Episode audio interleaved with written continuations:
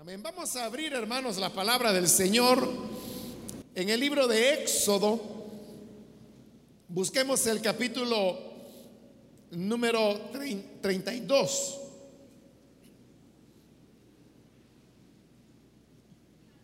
Hemos venido estudiando el libro de Éxodo y así es como hemos llegado a este capítulo 32 donde hemos estado en las últimas semanas.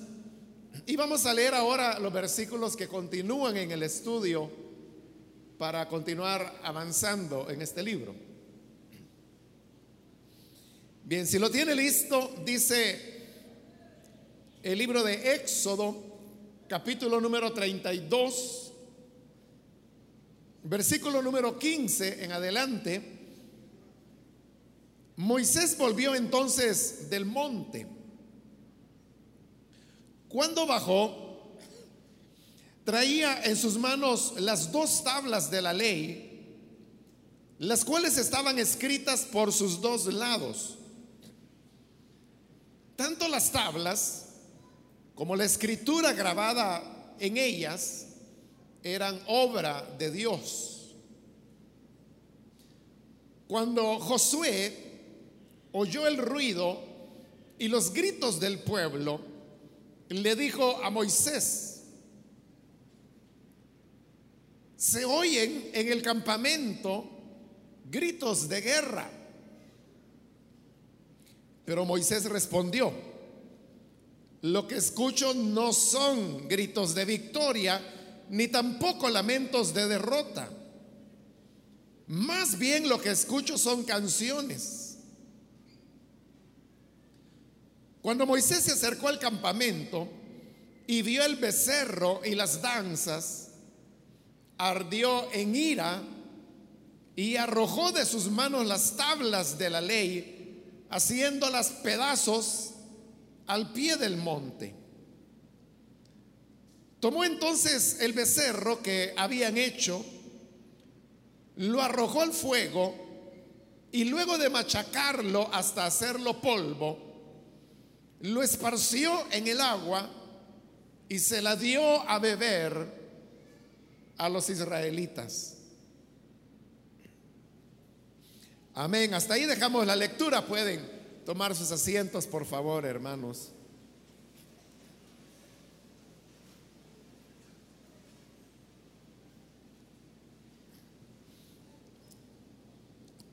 Continuamos ahora con este capítulo 32 donde se nos relata la, rebelión del pueblo de Israel estando al pie del monte de Dios y que porque a ellos les pareció que Moisés tardaba en volver, que era necesario elegir un nuevo líder, y además de eso, hacerse dioses para que los pudieran guiar en el camino que aún faltaba por recorrer. Es así como hacen un becerro de oro y declaran un día de fiesta. Y es así como ellos se dedican a lo que era la manera pagana de servir a los dioses, lo cual incluía eh, danzas, música, inmoralidad sexual, borrachera, o sea, todos estos elementos se estaban dando como resultado de la fiesta idolátrica que ellos estaban desarrollando. Entonces ya vimos cómo Dios le cuenta a Moisés lo que está ocurriendo antes que Moisés descienda del monte. Y Dios estaba tan molesto que Moisés tuvo que interceder para calmar a Dios y que Dios no destruyera al pueblo de Israel.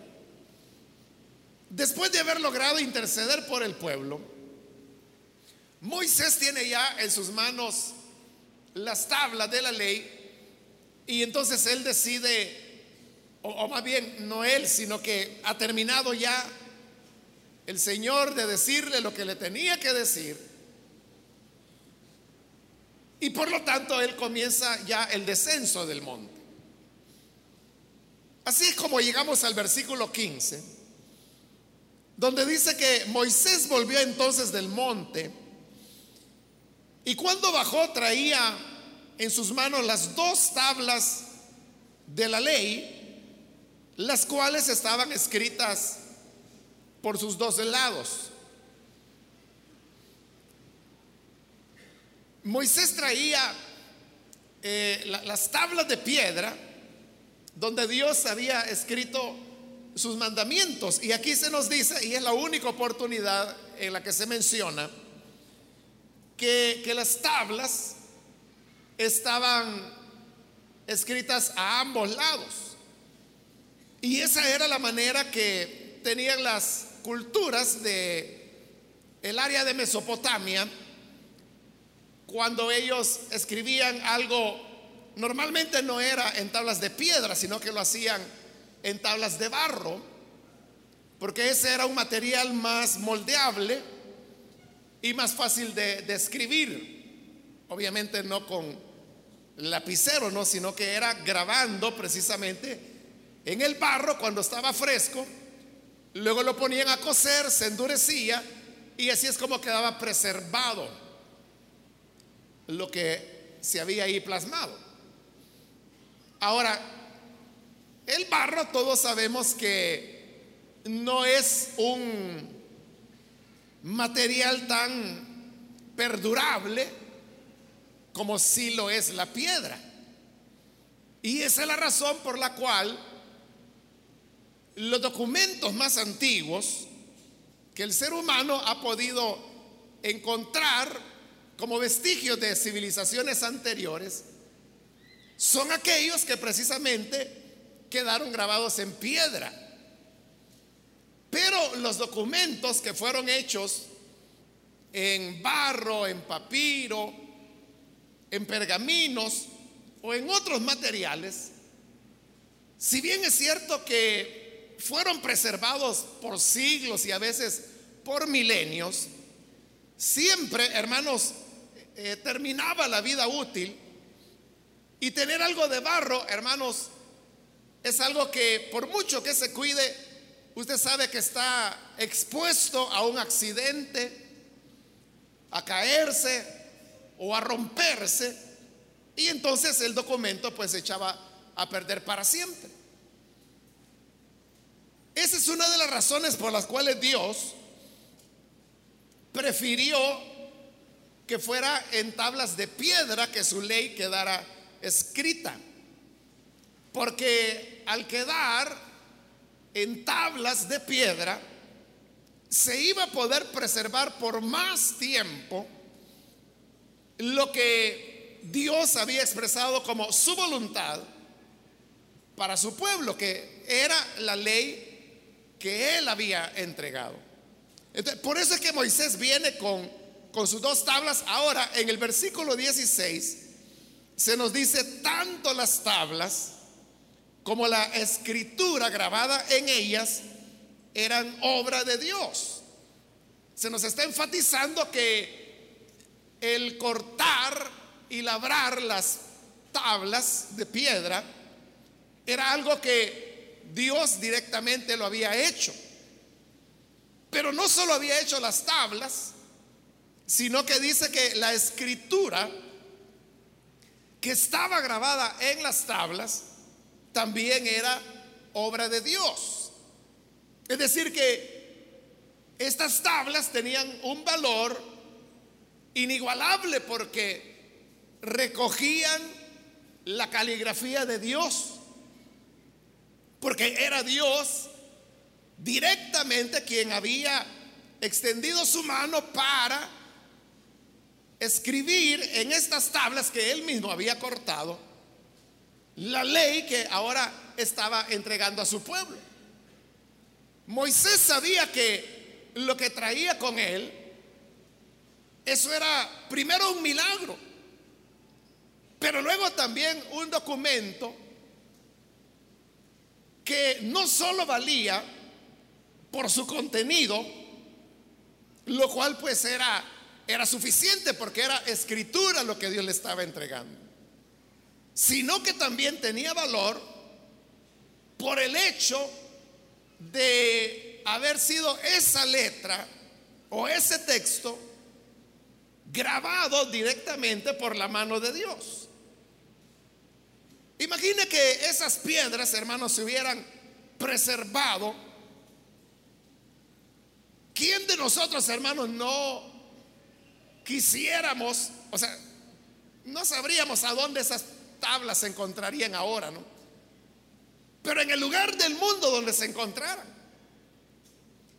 ¿Quién de nosotros no tuviéramos como sueño ir a ese lugar para poder ver personalmente la caligrafía de Dios. Entonces sería un, un tesoro que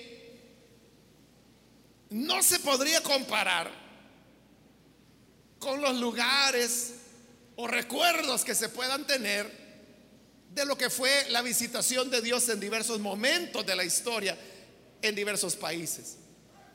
Moisés estaba muy consciente de lo que traía.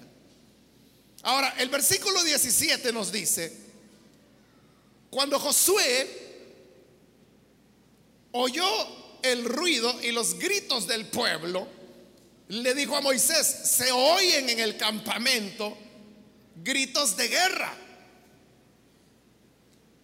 Hay que recordar, hermanos, que cuando Moisés sube al monte de Dios, lo cual lo vimos hace ya bastante tiempo, Josué, que era el ayudante de Moisés, también sube con él. Pero Josué solamente llega hasta la mitad del monte, a media altura, porque lo que es ya propiamente la gloria de Dios, la nube de la presencia de Dios, ahí Josué no puede entrar porque Dios no lo ha llamado a él sino que entra solamente Moisés. Entonces, todo ese tiempo, esos 40 días, Josué ha estado esperando a Moisés más o menos a, la mitad del monte, y eso es lo que hace que Josué no sepa qué es lo que está ocurriendo abajo en el campamento. Entonces, cuando se encuentra con Moisés, de seguro para Josué fue una alegría ver que volvía su mentor, el hombre de Dios, que era Moisés, pero no solo volvía, sino que traía en sus manos las tablas de la ley, como lo hemos visto ya. Entonces, para Josué eso fue un momento especial, un regocijo, sentirse maravillado de poder ver la caligrafía de Dios, como ya le dije. No sabemos si Josué se atrevió a tocar las, las piedras de la ley de Dios y tener así una experiencia única que muy pocos seres humanos pudieron tener. Pero ellos comienzan a descender del monte y cuando ya van bajando, comienza a oírse el ruido que hay en el campamento. Cuando Josué oye el ruido, entonces le dice a Moisés, se oyen en el campamento gritos de guerra. Es decir, que lo que Josué escuchó, él lo interpretó que era guerra y que el pueblo estaba peleando. Debemos recordar que Israel ya había tenido una guerra. Y Dios le dijo a Moisés que debería escoger dentro del pueblo de Israel a los hombres que iban a ir a pelear. Pero que Josué era quien los iba a comandar. Esto significa que Josué había estado ya en batallas por el pueblo de Dios. Batallas que más que todo habían dependido de la misericordia de Dios porque recuerde que Israel era un pueblo que había sido esclavo y por lo tanto el entrenamiento militar para ellos estaba prohibido, no se los daban. Entonces Josué había tenido que levantar un ejército prácticamente de cero. Pero a partir de eso, había ya cierta experiencia que Josué tenía y él relaciona, porque recuerda los momentos candentes en los cuales él se vio enfrascado en batallas militares. Y a él, a Josué le parece que el recuerdo de los gritos de guerra son parecidos a los gritos que ahora está escuchando en el campamento. Y por eso le dice a Moisés, se oyen en el campamento gritos de guerra. Pero Moisés respondió en el versículo 18 y le dice, lo que escucho no son gritos de victoria, ni tampoco lamentos de derrota, más bien lo que escucho son canciones. Moisés le está dando a Josué lo que es su interpretación. Entonces, vea cómo es la situación. Los dos vienen bajando del monte y están en una altura donde no pueden ver todavía el campamento, porque todavía están a distancia de él. Pero sí logran escuchar el ruido que viene del campamento. Los dos, tanto Josué como Moisés, están escuchando el mismo ruido. Pero la manera como lo interpreta cada uno de ellos es diferente porque Mientras Josué dice, son gritos de guerra, el pueblo está peleando, apresurémonos. Moisés le dice, no, no, lo que yo oigo no son gritos de victoria, ni tampoco lamentos de derrota del que está perdiendo la guerra.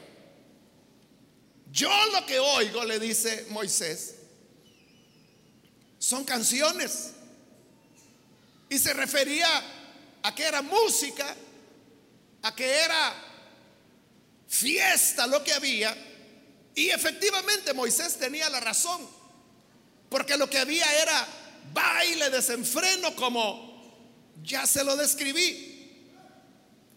Entonces, son apreciaciones diferentes, uno podría decir apreciaciones contrarias de dos personas que están teniendo el mismo sonido a su alcance. O sea, porque lo mismo que oía Josué era lo que oía Moisés. Pero el punto era cómo se discernía el ruido que se escuchaba. Entonces, esto, hermanos, obviamente Josué estaba equivocado porque no había guerra, ¿no? La razón la tenía Moisés cuando digo lo que oigo son canciones y efectivamente eran canciones de desenfreno el ruido que escuchaban. Esto significa que Josué se equivocó. Se equivocó en saber interpretar correctamente lo que el ruido significaba. Y eso nos deja a nosotros, hermanos, una lección muy importante. Y es el valor que tiene el que podamos tener un discernimiento adecuado de las cosas que vemos, de las cosas que escuchamos, porque las personas que no tienen un discernimiento adecuado, pueden equivocar su criterio y su apreciación, como le ocurrió a Josué, que él dijo, oigo que el pueblo está peleando. No estaba peleando, estaban borrachos cantando y idolatrando, cometiendo pecado. Pero él lo, lo, interpretó. Y aquí, hermanos, tiene algo que ver aquello que se dice que cada quien juzga por su condición. Bueno, el, dicho realmente dice, el ladrón juzga por su condición. Y así es, ¿verdad? Normalmente las personas juzgan o interpretan las cosas de acuerdo a lo que son ellos. Entonces, como Josué, aquí él tenía ya, como le he explicado, un poco de experiencia militar.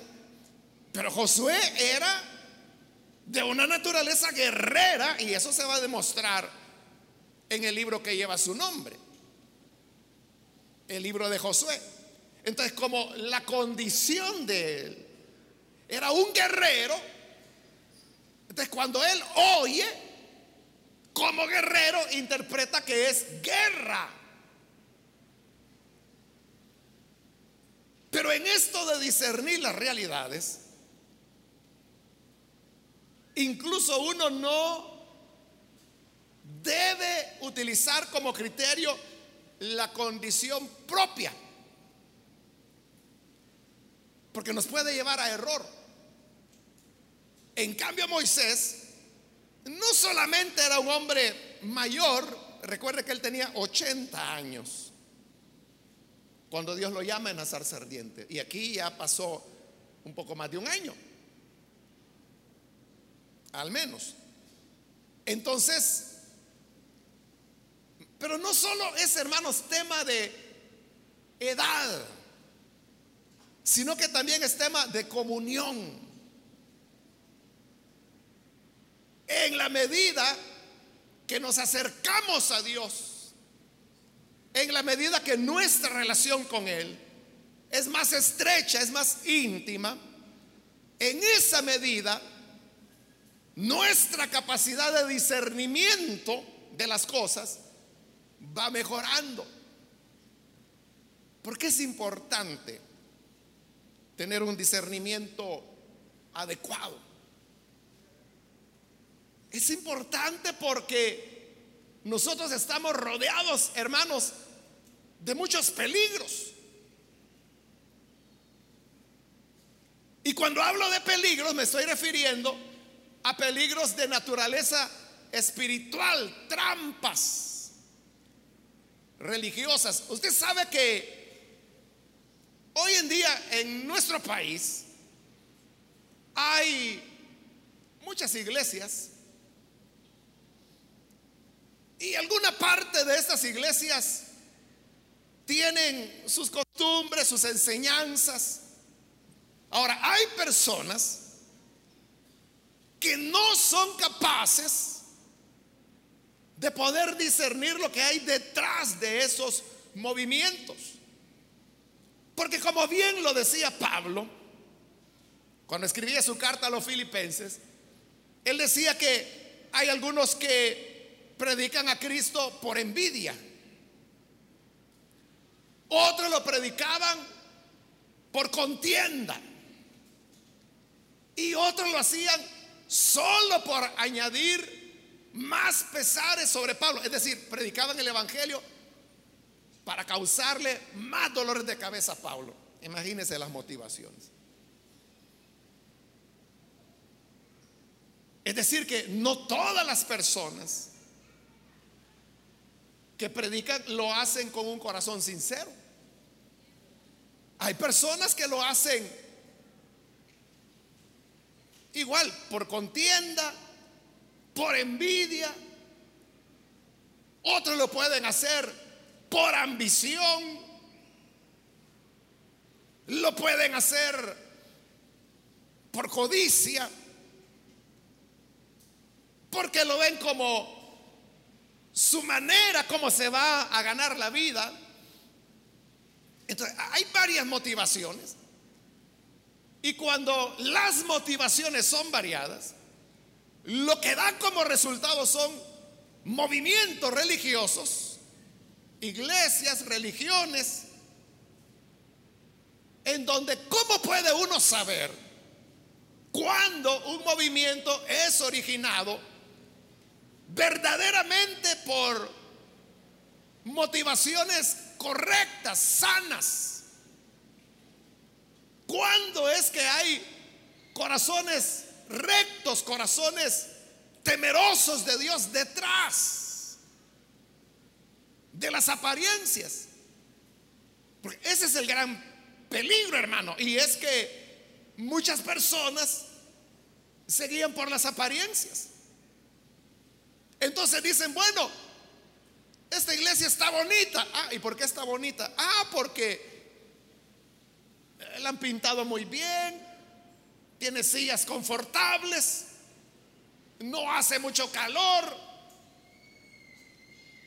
Pero entonces vea que el criterio es simplemente de instalaciones. Lo cual no tiene nada de malo mientras mejor sean Gloria a Dios, ¿verdad? Pero el punto es que debemos tener un discernimiento que nos permita conocer la realidad. De otra manera podemos ser engañados como Josué, que al guiarse por la apariencia, porque solo oyó el grito, más bien el ruido Y entonces él, con su buen corazón, de guerrero del Señor, lo interpreta y dice, el pueblo está en guerra. No, no, no estaba en guerra, estaba borracho. Estaba desenfrenado. Ese es el punto. Que uno puede ver, hermano, lugares que son muy asistidos, que llegan las personas. Pero ¿qué es lo que hay detrás? Verdaderamente Dios estará allí o no. ¿Cómo podemos nosotros saberlo? Solo podemos saberlo por una dependencia completa del Señor. Que Él nos dé el discernimiento que podamos conocer la palabra de Dios de tal manera que, como la Biblia misma lo dice, la escritura es lámpara a nuestros pies, luz a nuestro camino. Si tan solo nosotros conociéramos la Biblia, la leyéramos, la apreciáramos, solo eso, hermano, nos libraría de mucho engaño. Tal vez usted se ha preguntado, porque usted quizás conoce de, de movimientos, ¿verdad? Religiosos, iglesias que hay, y que es muy sabido que están muy mal. Porque la enseñanza está fuera de la palabra, porque la vida de los pastores de esas iglesias es incongruente con lo que predican. Y entonces ahí es cuando uno se hace la pregunta y quizás usted se la ha hecho. O sea, ¿cómo es que este fulano todavía tiene gente que lo escucha? Usted se pregunta, ¿esta gente es ciega? ¿O no sabe, no se ha enterado? ¿O no le importa? Pudiera ser cualquiera de esas cosas. Pero lo que está más en el fondo es, hermanos, la falta de discernimiento. Entonces, si usted logra ver y dice, yo ni loco iría a ese lugar. O usted dice, no, mire, si ese lugar queda enfrente de mi casa. Pero yo prefiero venir aquí a mi iglesia, que le queda quizás 14 kilómetros,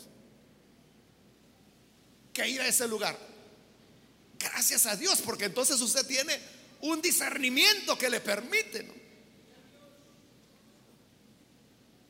Entonces, ¿cómo uno puede saber lo que hay detrás de un movimiento, de un ministerio? La gente muchas veces se pregunta, hermano, ¿y será de Dios la gente que hace esto, esto y esto? ¿Y será de Dios lo que enseña fulano o el sutano? ¿Tiene base bíblica lo que enseñan cuando dicen esto, esto y esto? Bueno, hay gente que pregunta, ¿no? Y qué bueno que pregunten. Pero hay personas que no preguntan. Que simplemente se deja guiar por la apariencia y dice, ah, no, mire, yo voy ahí porque ahí nos sentimos tan libres, damos unas sudadas saltando. Y viera que es tan emocionante, yo me gozo tanto.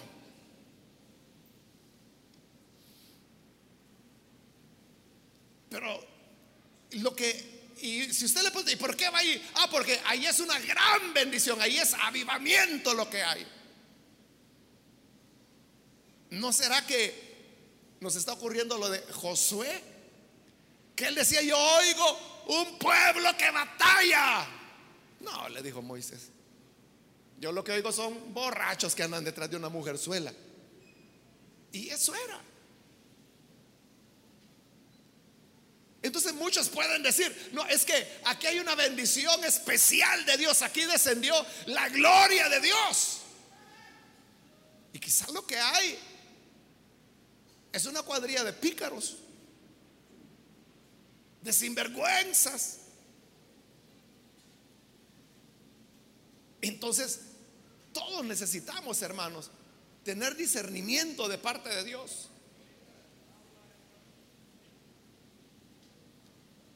Cuando usted compra algo en la calle,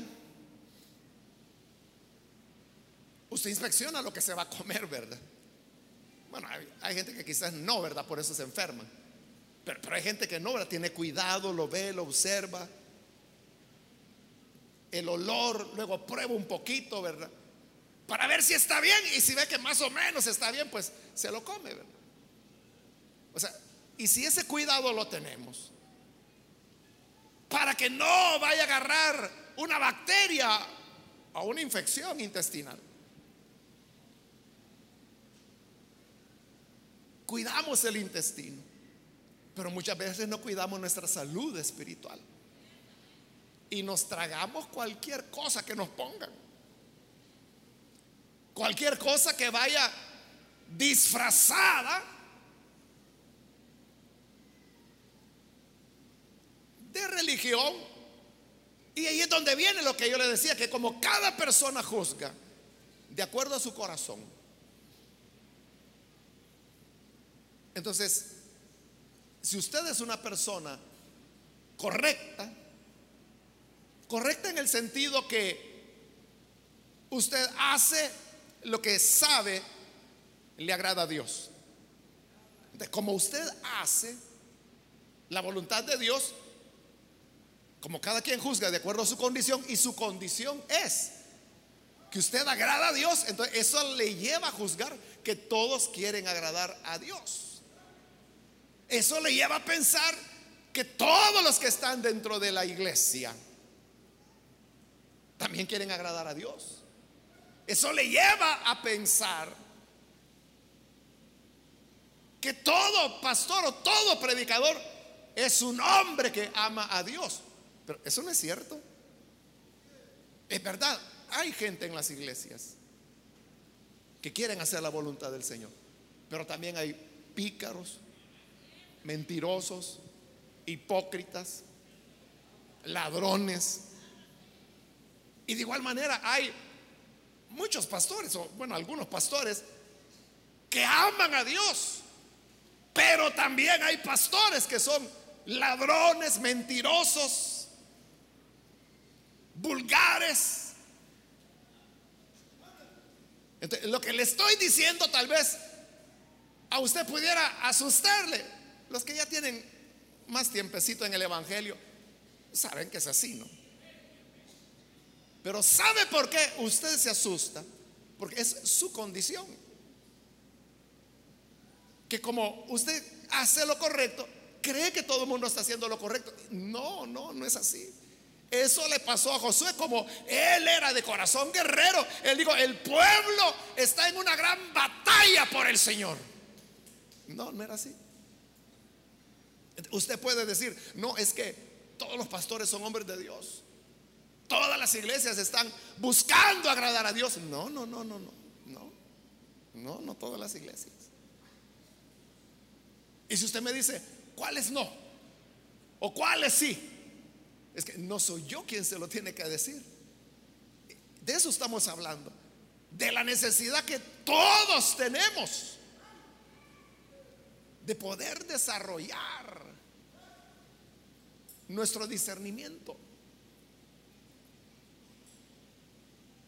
Y no importa que seamos como Moisés, que ya tenía al menos 81 años de edad. Pero él fue capaz entre las apariencias discernir la realidad. Y digo, no, no son guerreros, son canciones. ¿Cómo se logra el discernimiento? De alguna manera ya se lo dije, ¿no?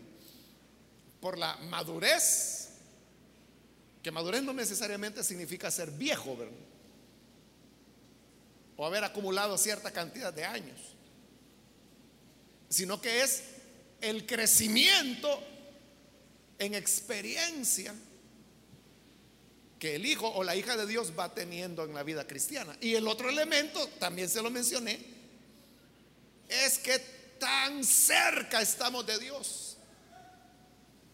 Es que el que está de la mano de Dios, él sabe lo que es de Dios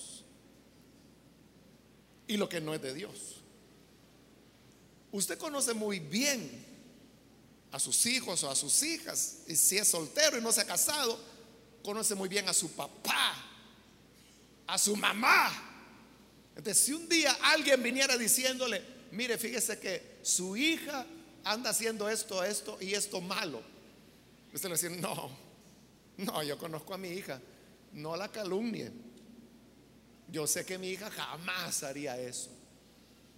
Pero ¿por qué está tan seguro? Porque es su familia.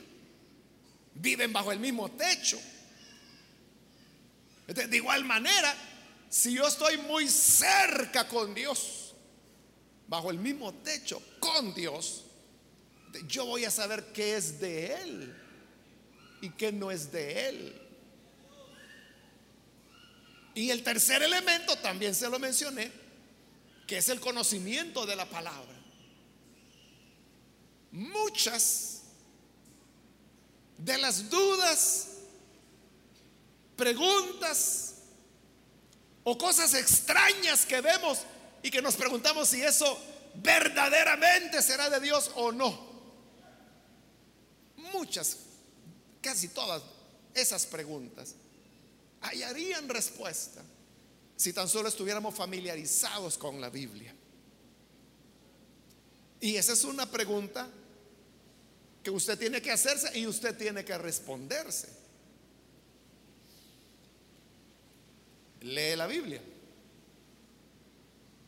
Y no me refiero a leer los cuatro versículos que leímos hoy antes del mensaje. Me refiero a leer la Biblia ya como una práctica devocional suya, como un deseo de querer conocer la palabra de Dios.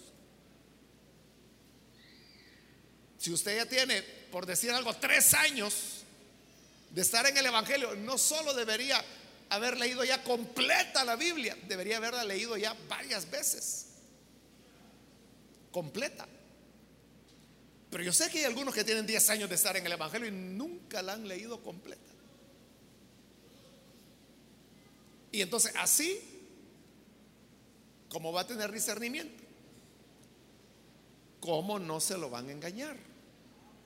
¿Cómo no va a andar diciendo que la parranda son gritos de guerra si ni conoce la Biblia?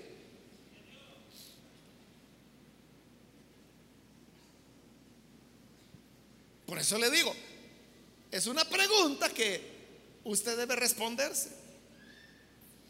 En otras ocasiones, hermanos, yo les he mencionado de esta encuesta que hizo Sid Gallup en Centroamérica, República Dominicana y Panamá, siete países, en 2014, que era sobre, bueno, la, la encuesta se llama La religión de los centroamericanos, se llama, aunque incluye República Dominicana y Panamá. Pero en esa encuesta, yo ya se lo he mencionado y se lo vuelvo a repetir, aparece que El Salvador es el país del área donde menos se lee la Biblia, con excepción de Panamá. O sea, Panamá es el país donde menos se lee, pero después de ellos sigue El Salvador.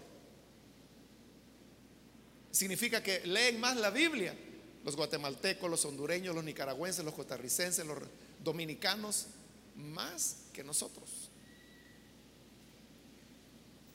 Entonces, si somos un país que estamos en el último lugar, con excepción de Panamá, en lectura de la Biblia, estamos muy mal.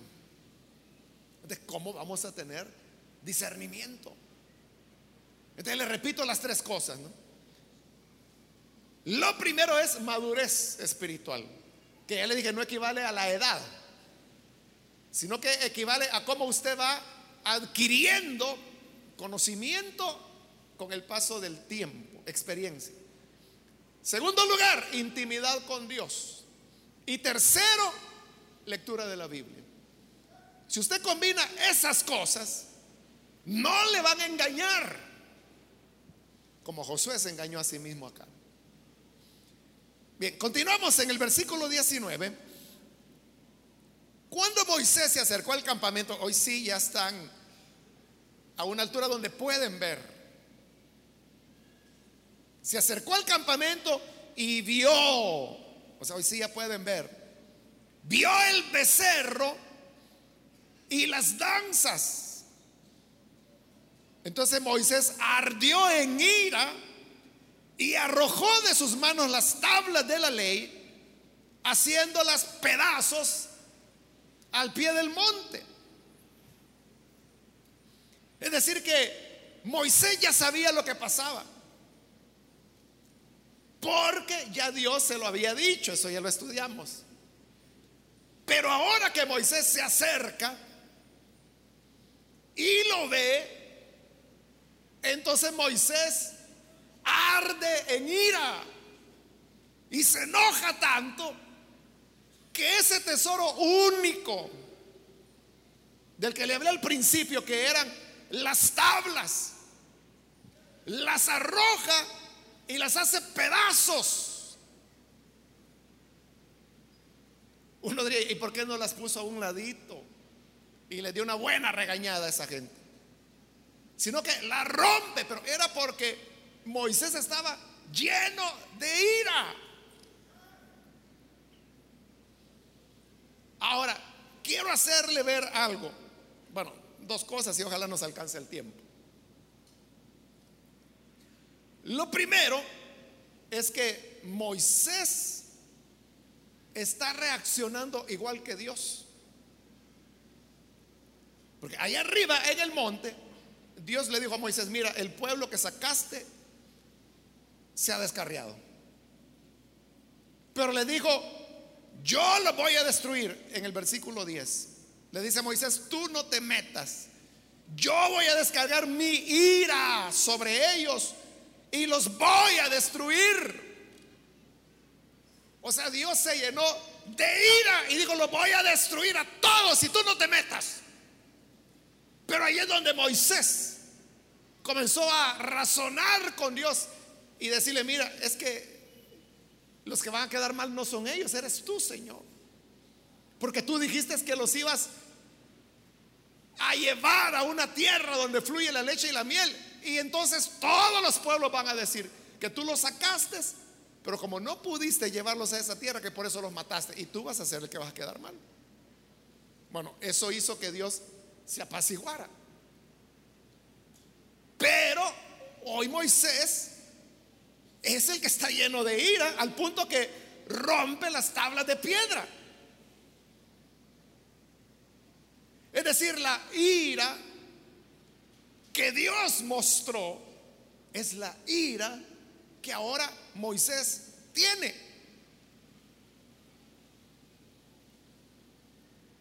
¿Qué nos enseña eso?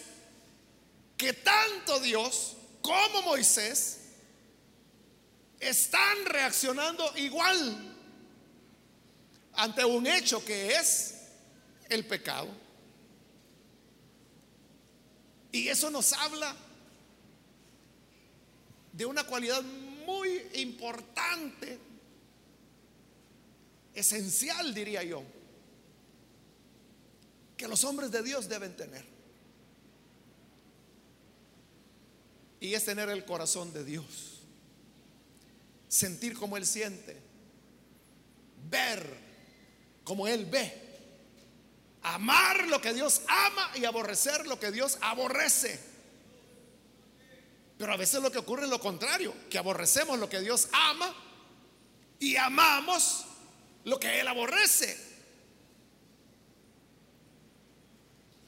es una cualidad del hombre de Dios el poder sentir como Dios. Porque si eso se logra, ese hombre de Dios es alguien que va a impactar a las personas. Pero véanlo, no por lo que Él es o lo que Él hace, sino que porque al reflejar el corazón de Dios, todo el respaldo de Dios está detrás de Él. Entonces viene a ser, hermanos, la expresión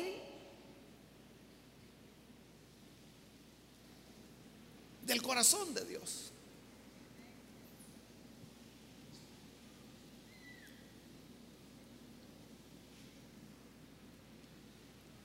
Hoy hay ministros que quieren impactar a la gente con posturas, con brincos, con gritos, con insultos a veces. Y la gente lo que hace es salir enojada. Dicen, no pueden poner a alguien más educado a predicar, no que los malcriados que ponen. Eso dice la gente. Porque no se puede sustituir. Cualquier recurso o, ¿qué le diría? Invento que el hombre pueda hacer, no puede tomar el lugar que el corazón de Dios tiene que ocupar como reflejo del corazón del predicador. Es decir, cuando el predicador anuncia el Evangelio, lo hace, debe hacerlo con el corazón de Dios, porque ahí es donde está la clave. Y muy rápidamente, hermanos, paso al, segundo elemento. Y es esto curioso, miren, que cuando Dios le dice a Moisés, mira, el pueblo que sacaste de Egipto, demasiado pronto se ha descarriado y han hecho un ídolo y lo que yo les dije que no hicieran, ya lo están haciendo. Y Dios se llenó de ira. Pero ¿cómo reaccionó Moisés ahí? Tranquilo. Y no solo tranquilo, sino que tranquiliza a Dios.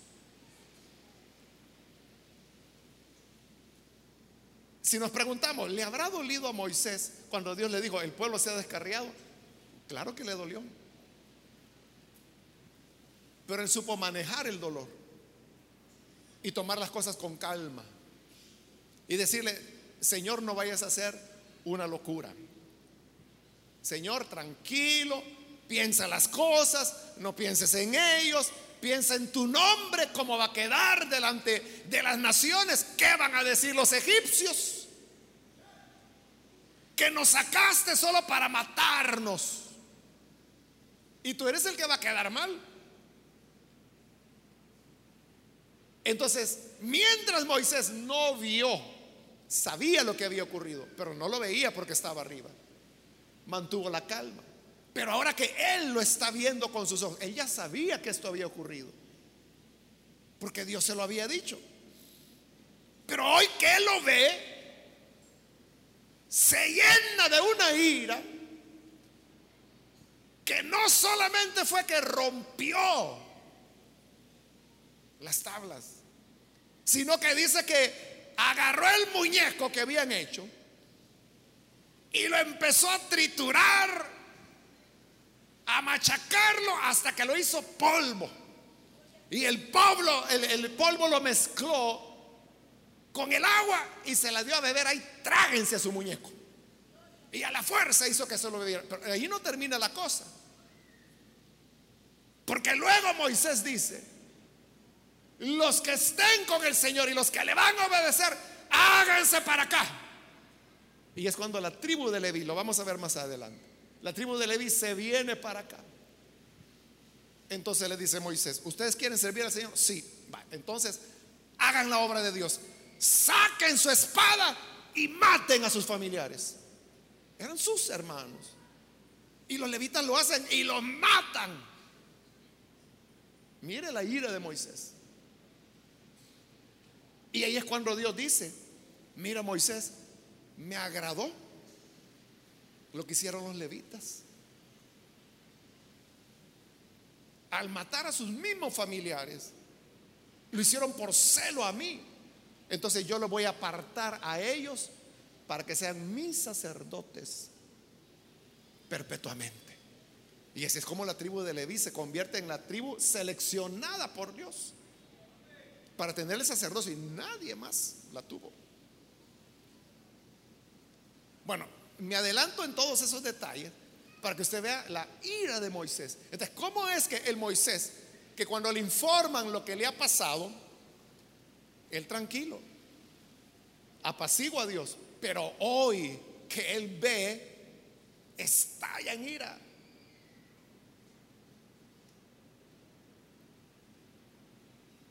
¿Por qué?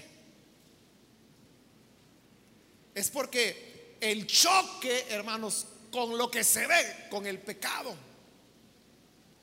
si se tiene el corazón de Dios, produce esa reacción. aquí la gran pregunta, si usted quiere saber si tiene el corazón de Dios o si le falta todavía un poco más, esta es la prueba. ¿Cómo reacciona usted ante la maldad? ¿Se indigna o no le importa? le llena de hasta de ira, como fue en el caso de Moisés. O dice, no, no, ese no es problema mío.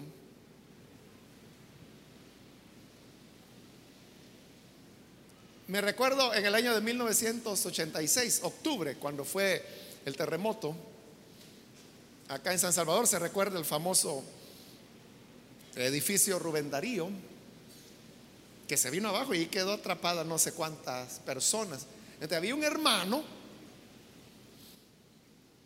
de esta iglesia que trabajaba enfrente eh, de lo que había sido el edificio Rubén Darío, que era el telégrafo que le llamaba a la gente. Ahí trabajaba él. Entonces, claro, cuando es el gran terremoto, entonces le dicen ahí en el, en el telégrafo. Eh, vamos a cerrar y váyanse a sus casas, porque había habido un terremoto. Eso fue al mediodía. Entonces, como él estaba dentro del edificio, él no sabía lo que había pasado. Pero cuando le dicen se pueden ir, él sale y cuando sale a la calle ve que enfrente lo que había sido el edificio Rubén Darío ya está en el piso. Pero era el momento, hermano, en que la gente estaba desesperada, metiéndose ahí, tratando de ayudar a las personas que estaban con vida y que estaban atrapadas. Y cuando este hermano del cual le hablo Sale y ve eso. Dice, ve, se cayó. Y ve la hora. Bueno, como no voy a trabajar, me voy para la iglesia. Y como era el mediodía, a pie se vino hasta acá, al culto. A él no le importó que ahí la gente estaba gritando, que los niños necesitaban ayuda. Y usted sabe que allí las labores de rescate duraron como una semana, ¿no? Sacando personas atrapadas ahí, luego cuerpos, ¿no? Pero él tranquilo. Ahora, así lo vio él. Yo le pregunto a usted, ¿cómo lo vería Dios? ¿Cómo lo vería Dios? Ese es el punto. Que si tenemos el corazón de Dios, vamos a ver las cosas como Dios las ve.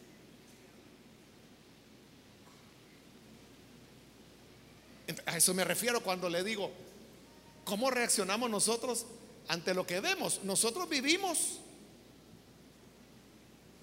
en el país más violento del mundo.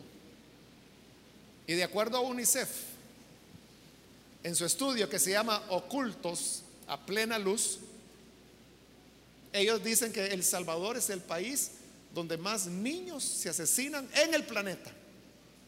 O sea, no hay otro país del mundo donde se maten a tantos niños como en El Salvador. ¿Y eso qué le dice a usted? No le dice nada. Entonces pregúntese, ¿cómo Dios lo ve eso? Usted ah, no, es cierto, pero mire, esos niños que matan es que andan ya metidos en pandillas. Puede ser cierto, puede ser que no. Digamos que es cierto y que todos los niños que matan es porque son pandilleros. Va. Aún así, ¿cómo lo ve Dios? ¿Está contento Dios con que maten a niños? Entonces vea, ¿por qué Moisés reaccionó tan tranquilamente arriba en el monte? Porque no estaba viendo. Cuando lo vio, se indignó. Reaccionó igual que Dios. Entonces, si Jesús todavía caminara en medio nuestro, ¿cómo reaccionaría él? Ante el niño pandillero, ante la anciana abandonada, ante el homosexual que se prostituye, ante los malabaristas que piden dinero en los semáforos de la ciudad. ¿Qué diría Jesús de las mujeres maltratadas? De los alrededor de 100 salvadoreños que este día salieron y que van migrando, exponiendo su vida. ¿Y cómo verá Jesús a los narcotraficantes? ¿Y cómo verá Jesús a su iglesia? Que ante estas cosas sigue cantando, alabaré, alabaré, alabaré, alabaré a mi Señor. Como que si estuvieran viviendo ajenos totalmente a lo que ocurre, mientras no les toque a ellos. Esa es la gran pregunta que debemos hacernos. Tenía todavía otras dos enseñanzas más que dar de esos versículos, pero hoy sí ya se me acabó el tiempo. Y como yo me he comprometido con usted, ¿verdad? Que cada vez que predico sacarlo a la hora. Así que vamos a llegar hasta acá, vamos a orar, vamos a cerrar nuestros ojos. Padre, te damos gracias por esta persona que está acá y también por aquellos que a través de televisión o de la radio están abriendo sus corazones para creer a tu palabra. Señor amado, tú eres grande en misericordia y nos acoges con tu bondad. Nosotros queremos pedirte, ayúdanos a tener tu corazón. Ayúdanos a sentir como tú. Y que aquellas cosas que quebrantan tu corazón, quebrante también el nuestro. Bendice a tu iglesia. Danos discernimiento. Danos discernimiento por medio de la madurez espiritual, la intimidad contigo y la lectura de tu palabra. Ilumínanos para que no seamos engañados. En el nombre de Jesús nuestro Señor lo pedimos. Amén y amén. Amén. Damos la bienvenida a esta persona que se ha entregado al Señor.